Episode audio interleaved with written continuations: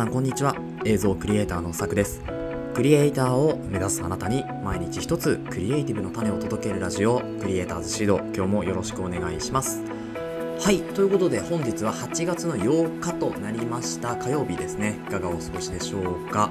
えー、こちら神奈川県湘南になりますけれども本日もいいお天気になっています。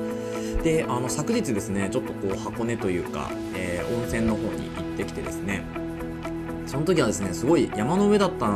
なのかこう天気がすごい不安定で雨が降ったりとか、まあ、いきなり晴れたりとかっていうのがあったんですけど、まあ、こっちの方はだいぶ落ち着いているのかなと思いますね。ただ雲が本当にこう綿雲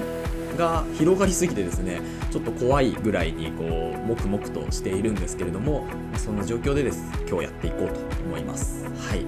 最近なんか冒頭の挨拶がこれでいいのかみたいになってきましたけど、まあ、なんか自分の近況をお伝えするのもまたちょっとそれは違うなというふうに思ってですね、まあ、こういう本当にたわいもないところからやっております。で今日のお話のテーマ何かっていうとですねちょっとこう火曜日にはなってしまったんですけれども、まあ、今週からですねまたちょっとシリーズものっていうのを始めていこうかなと思っておりまして、えー、まず、ま第1弾というかとしてはですねカメラ未購入者に伝えたい5つのポイントということでカメラをまだ買ったことがない人ですね。この方に伝えたいポイントっていうのを5つちょっと絞って、えー、5日間にわたってですねお話をしていこうかなというふうに思っております。ます。まず今日第1弾はですね機材選びについてですね、えー、カメラ買ったことないんだけどどういうふうに機材を選べばいいのかみたいな方に向けてですねこのお話をしていこうというふうに思いますので、えもしよければ聞いてください。それでは本編の方行ってみましょう。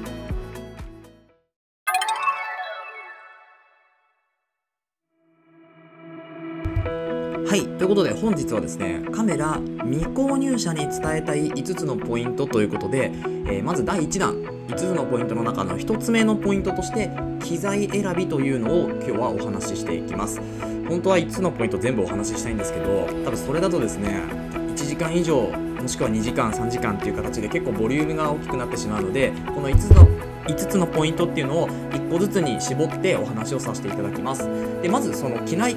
機材選びについてなんですけども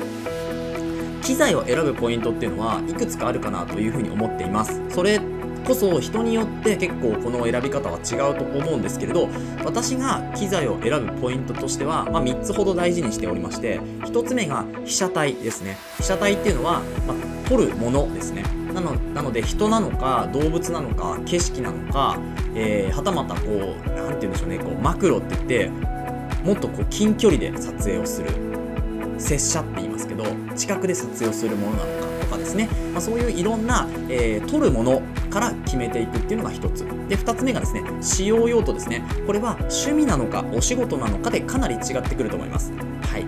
だからこの趣味で使うのか仕事で使うのかっていうところで分けてもいいかなと思います。でこの際に例えば副業としてやっていきたいっていう場合はお仕事の方に属するというふうに考えていただいていいかなと思います。なので副業だからその趣味とお仕事の中間なんだよねっていう方はですねもういっそ仕事の方の機材として選んでいった方がいいと思います。であと直感ですね。えー、被写体使用用途直感。この3つ目の直感に関してはあの後半の方に詳しくお話をしようかなというふうに思います。ではまずですねこの機材を選ぶポイントに関して被写体ですね、あの、例えば人と、えー、動物とか、まあ、風景みたいなところでこう捉えた時にですね被写体を重視して、えー、機材を選ぶとしたらですねまずフルサイズと呼ばれるセンサーサイズがあるんですけど、まあ、フルサイズのセンサーサイズがいいかなというふうに思います。あのこれ結構なんでしょうね。多分本当に人によると思いましてっていうのも、まあ、プロとかでも、まあ、全然 APS-C、まあ、要はフルサイズの下のサイズですね。えー、フルサイズ APS-C、えー、それから、えーと、フォーサーズと呼ばれるこの大体一般に発売されてるカメラが3つセンサーサイズがあるんですけど、まあ、大中小と仮にしておくとこのフルサイズって呼ばれるカメラは一般に発売されてる中ではかなり大きめのサイズになります。で、えー、一番小さいと言われているのが、えー、フォーサーズと呼ばれている、えー、サイズですね。1インチよりもちょっと大きいサイズになります。であのー、この何でしょうね。まあ、被写体人を撮るからフルサイズっていうわけではなくて全然 APS-C でも撮るよっていう人もいるんですけどそれはプロの人ですね。だから例えば初めから APS-C を使って被写体を撮っていったプロの人っていうのは、まあ、ごくわずかだと思います。いろいろ撮っていく中ででも APS-C でも撮れるよっていう人がこの APS-C でいいんじゃないっていう方だと思うんですよね。なのでまずはフルサイズの、えー、カメラっていうのをこのもし被写体を人として人物として被写体を撮っていくのであればこのフルサイズっていうのをおすすめします。で、えっ、ー、とまあ、その他ですね、えーと、使用用途、まあ、仕事、えー、趣味なんでもいいんですけれども例えば趣味で、えー、撮影するよっていう方はですねもうどんな機材でもいいと思います。趣味なので。はい。ただエントリー機って呼ばれている、えーまあ、要はこう価格が比較的安価なものですね。これを買ってもいいんですよ。最初趣味として始めるって言って買ってもいいんですけど多分エントリー機を買った方に関してはあんまり趣味が長続きしないなっていう印象はあります。私がそうだったのであのー、やっぱり趣味としても長く続けたいのであればそれこそちょっと予算を奮発して、えー、まあ、フラグシップまではいかなくてもいいんですけれどハイエンドと呼ばれる、まあ、ミドルエンドとかハイエンドとか呼ばれるその価格がエントリー機よりも少し、えー、高いというかうんいい機材ですね。エントリー機よりも少しいい機材を買っといた方が後々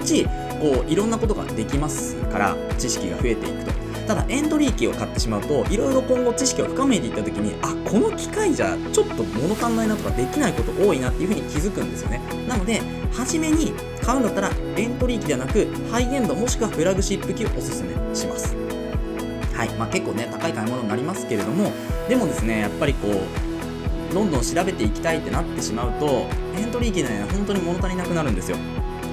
操作性も含めて画質も含めてになりますけれども。はい、なので、えーと、使用用途は例えば趣味であれば本当に何でもいいんですけど、えーと、仕事に関してはもうフラグシップ一択になるかなと思います。最初のうちは。でそのフラグシップを知った後にじゃあハイエンドはどれぐらいこのフラグシップと似か似たり寄ったりしてるんだとかですねそこから下がっていった方が何て言うんでしょうね、こう、仕事としてはやりやすいのかなって気がしますね。例えば、いろんな案件が最初仕事を取ると来ると思うんですけど、そこに対応できない機材っていうのが出てきてしまうと、仕事の取りこぼしになってしまうので、よりは最初はもう先行投資として、えフラグシップ機を1台持っておくっていうのがいいかなというふうに思います。はい、なので使用用途に関しては、まあ、趣味か仕事で分けたうちに、まあ、仕事だったらもうフラグシップ一択にしておいて趣味であれば本当にまあ、エントリーよりはハイエンドの方がいいかなというところですね。はい。で、えっ、と、直感ですね。これはもう、ちょっともう一回挟んで、えー、もう一項目挟んだうちに、後にお話をしますけれどもまずですねじゃあ車体とか、えー、決まった、まあ、例えば人を撮るでフルサイズを購入する、えー、でそれも、まあ、仕事で多分使っていくんだろうなっていう方に関してはですね、えー、まあ、各カメラメーカーの今後特徴っていうのを知っていきましょうというところで、ま私も全部知ってるわけじゃないんですけれども大体今のカメラメーカーだと、ソニーとかキャノンニコン富士フイレム、えパナソニック、まあ、ライカも入れてもいいんですけどもライカだとやっぱ価格帯がねっていうところがあるので、まあ、ライカはちょっと置いといてあとはですねえっとシグマですね。シグマもカメラを出してますので、まあ、シグマのカメラとかあとはまああのオリンパスとかいろいろあるんですけれども。なんですけども大体、えー、ソニー、キャノン、ニコン、えー、富士フィルム、パナソニックの5社ぐらいから少し選んでいただくといいかなと思います。各カメラメーカー結構特色があるのでその特色に関してはまネットでねこう各公式ホームページを見ていただくと、えー、こういう風に撮れますとか、えー、例えばじゃあ肌の色ですねスキントーンって言いますけど肌の色をこういう風に出ますとかっていった形で、え、作例も載ったりもねしているのでそういうのを見ていただいてあ自分はこの色味が写真の色味が好きだなとかそういうところを見ていただくといいのかなと思いますね。であの、まあこのカメラメーカーが大体決まったじゃあ例えばソニーのカメラを買おうってなった時にですねであとはソニーのカメラまあフラグシップからハイエンドから、えー、本当にエントリーまでいろいろバリエーション豊富にあるんですけれどもその後にですねある程度知識を少し入れてからの方が、まあ、購入がスムーズというか、えー、誰かと例えば購入店舗に行った時に、えーと、店員さんが来ていろいろお話をすると思うんですけど知識が何にもなかったら多分店員さんの言ってることであそうなんだって言って購入してしまう方が結構いらっしゃると思うんですよね。ではなくてある程度知識をつけていく。まあ、どういう知識か。うんここもね難しいところなんですよね。結構あのー、終わりがないというか。なので先ほど言った機材を選ぶポイントとして被写体は人であることっていうのと仕事で使っていくことっていうところ。あとはですねその後と取って出しだったらいいんですけど取って出しではなくしっかりロー編集って言って、まあ、カメラのその写真の生のデータですよね。そういうロー編集をしっかりレタッチって言ってソフトを使って編集していくこととかっていうのをですねこうはっきりさせておくんですよね、まあ、これも知識になりますからこういうはっきり自分のやりたいこと撮りたいものっていうのをはっきりさせた上でですね店員さんとまお話をしたりとかあとは機材を実際に触ってみる。でここで働く直感っていうのがあるんですよ。あのこれカメラを購入した方はすごくわかると思うんですけどまだ未購入者に関しては多分ねそういうのはあんまりこうビビッとくるみたいな瞬間ってないと思うんですけどあのある程度知識つけて大体どの機材も例えば機材が5つぐらいあってその中の3つぐらいは自分のこう仕事とか、まあ、そういう用途に満た満たしたカメラであるという風になった時にこの3つを触って例えば123だとしたら2が一番こう何か自分の感触と合ったとか来たとかっていうのがですねなんとなく分かる瞬間とかあるんですよ。これが直感。なのでその場合はもうそれで決めちゃっていいんじゃないかなって気はします。はい。機材選びに関しては。なのでまずは機材選ぶポイントとして被写体と使用用途直感。この3つをですねまあこう掛け合わせるというか考えていただいてその後にじゃあどういうカメラメーカーだったら自分のこうより近い、えー、写真というかデータになるのかっていうところを見ていただいてそこに、まあ、少しもう少しだけ知識をつけてでそこから実際店舗に行って、えー、購入するというところですね。であのー、まあ、ネットで買うのもいいんですけれどネットだとねこう配達の時に何があるかがわからないっていうリスクがあるんですよね。はい。なので私もレンズとかは買ったことありますけどあの、カメラに関してはねないんですよね。カメラを本当に店舗でこう購入するっていう形になりますなので例えばネットで頼んでおいて、えー、なんでしょうこう店舗に届くように頼むとかっていうのはありだと思うんですけど取り寄せてもらうとか。なんですけど例えばこう配達サービスを何か使って頼むっていうのはなかなかね私はおすすめしがたいなというところなので、まあ、それがでもういいよっていう方はネットで全然頼んでいただいていいんですけれどただ私は店舗の方がいいのかなというふうに思っております。はい受け取りはね。なので、えーと、今日はそんな形でですねこの機材を選ぶポイントっていうのは被写体と使用用途とあと直感ですね。この3つをこう基準にして選んでいただくとまあいい機材自分に合った機材っていうのが選べるんじゃないかなと思います。でなおかつその各カメラメーカーっていうのを特徴をね知っておくことでより自分のこう撮りたいものイメージがつきやすいと思うんですね。こういう写真が撮れるんだっていうイメージがつきやすいのがやっぱり各カメラメーカーの特徴を知ることだと思いますので。でその特徴を知ってある程度知識をつけてから最後店舗で直感で選ぶと。どれがいいかな見てるその図とかでね写真とかで見てる分にはこれが良かったけど実際触ったらこっちの方がいいとかっていうのは絶対あると思うのでそれは直感を信じていいのかなというふうに思います。はい。ということでいかがでしたでしょうか？もうちょっと詳しい話をですねちょっと後編というかチャプターを今分けて説明しようかなというふうに思いますので、えー、ここまで聞いていただいた方でもう少し知りたいという方はですね次のチャプター行っていただければと思います、えー、ここまででいいよという方はここでお別れとなりますそれでは次のチャプター移ります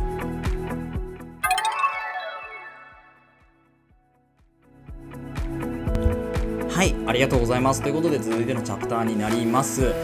えー、っとですね、まあ、このカメラ未購入者ということで今回お話ししているのはカメラをまだ買ったことのない方向けにお話をしているんですけれども今まで話してきたのは、まあ、本当にごく一般的なお話っていうところで被写体を重視して選びましょうとか使用用途で選びましょうとかあと直感で選びましょうとかっていうことはお話ししたんですけれどうーん何て言うんでしょうねこう、まあ、そういうのは分かってるんだと。だけど本当に自分に合った機材っていうのはどういうものなのか、ま、知りたいっていう方はですねまず私が避けるべきあの避けるべきって言ったらちょっと言葉強いんですけれどもあのこれここは買わない方がいいよっていうのはエントリー機の APS-C 機ですね。これ難しいんですけどエントリー機として価格帯が例えば10万円以下とかで出ている APS-C サイズ真ん中のセンサーサイズですね。要はフルサイズフォーサーズ、えー、APS-C ちょっと順番がごあのごっちゃになりましたけどフルサイズ APS-C、フォーサーズの順番でセンサーサイズがこうちっちゃくなっていくんですけどその中の、まあ、要は真ん中のセンサーサイズでなおかつここがエントリー機になっている場合っていうのはカメラをそのカメラはですねあの1台か2 1台買った後2台目3台目にそこに手を出すんだったらいいんですけど最初のうちからエントリー機の APS-C、えー、サイズのセンサーですね。ここに手を出すのはあまり良くないというふうに私は思います。なぜならですねやっぱりあの先ほども言ったんですけど自分が撮れるようになっていくと写真をなんかこう上手になってきたなとか、まあ、構図も決められるようになってきてっていう時にステップアップする時にもう機材を変える以外の選択肢がないんですよね。なので例えばフルサイズとか、えー、フォーサーズの、えー、カメラを買っておいてでそれも、まあ、エントリー機ではなくですね、まあ、フルサイズだとエントリー機ってなかなかないかなと思いますので、フォーサーズだとちょっとあるかなと思いますけど、フォーサーズも結構今、値段がなかなか、あのいい値段するようなカメラも出ていますから、だからこのフォーサーズとフルサイズの、えー、カメラだとですね、こう、いろんな選択肢があるんですよ。レンズを、例えばキットレンズから、えー、普通のその F 値を通しって言って、例えば F が2.8がずっとこう、えー、どのえー、ズームレンズを買ったとしてそのどの焦点距離でも F2.8 を通すことができるっていうレンズ。これ結構いいレンズになりますからこういういいレンズの、えー、ステップアップっていうのはできてくるんですけどこのエントリー機のえーと、なおかつ APS-C サイズになってくるとですね、まあ、レンズを買い替えるのもいいんですけどそもそもエントリー機であの購入しやすいような価格帯に抑えられている分性能っていうのがやっぱりこう出しづらいところはあると思うんですよ。なので例えばこうエントリー機ではなくてハイエンドモデル、まあ、エントリーよりもちょっと上のグレードの、え、APS-C サイズのカメラとかあれば十分、え、戦えると思います。自分が、え、スキルアップしていってもついてきてくれる。このスキルについてきてくれるカメラではあると思うんですけどエントリー機に関してはもうなかなか難しいのでここからもグレードを上げるには、え機材を変えるっていう選択肢がやっぱどうしても出てきてしまうかなというふうに思います。なので私がまず最初にえー、カメラをこれからやっていきたいっていうところ本当に、まあ、ちょっとこうちょっと使える趣味ぐらいだったらまあいいんですけどこれから長くね少しカメラ使っていきたいとかこれから本当に初めてカメラを買っていろいろ撮っていきたいんだっていう方に関してはですねこのエントリー機で発売されている APS-C サイズの、えー、カメラっていうのはですねセンサーサイズが APS-C のカメラっていうのは手を出さない方がいいのかなというふうに思います。あのメーカーさんには本当に申し訳ないし、これでねあのカメラを好きになってくれて、えー、て言うんでしょうこういろんなカメラにね買っていただくっていうところでのエントリー機だと思うんですけどこれをですねあの例えば自分を仕事で使うんだとかっていう形で、えー、もし選んでしまった場合ですね結構しんどいと思うんですよ。まあ、やれないことはないと思うんですよね。結局は自分のスキルだと思いますから、ただですね、やっぱり難しいものがあるんじゃないかなと。相当努力をしないとこのエントリー機を使ってまあなんかこう自分の作品を作っていくっていうのはなかなかに私の中では難しいのかなと思いますので私も技量が足りないっていう部分もありますけどでもやっぱりこうあのいろんなものいいものっていうところいい機材、